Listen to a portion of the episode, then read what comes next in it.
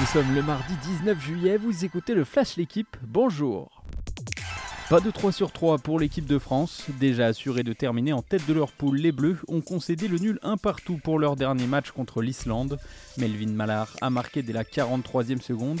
Danny Brinjars Dottir a égalisé sur pénalty en fin de match après 12 minutes de temps additionnel.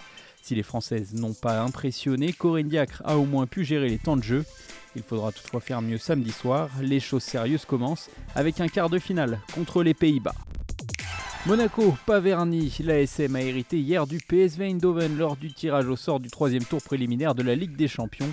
Un adversaire coriace que les Monégasques avaient néanmoins dominé l'an dernier 2-1 aux Pays-Bas en poule de Ligue Europa avant de faire match nul 0-0 à domicile. Le match aller contre l'équipe entraînée depuis quelques semaines par l'ancien attaquant Ruud van Nistelrooy aura lieu le 2 ou 3 août à Monaco. Le retour se jouera le 9 août aux Pays-Bas. Il aura été le joueur d'un seul club. Wesley Fofana a annoncé hier la fin de sa carrière. Après 15 années à Clermont et 48 sélections avec le 15 de France, le centre a pris la décision de s'arrêter. Fofana a expliqué son choix d'anticiper sa retraite par deux dernières années fortement perturbées par les blessures. Il quitte le monde du rugby avec deux titres de champion de France en 2010 et 2017, ainsi qu'un challenge européen décroché en 2019.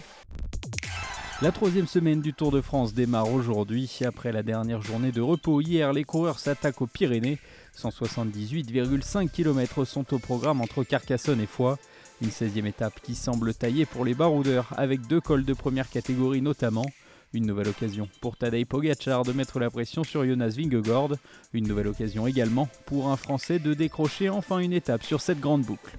Merci d'avoir écouté le Flash l'équipe. Bonne journée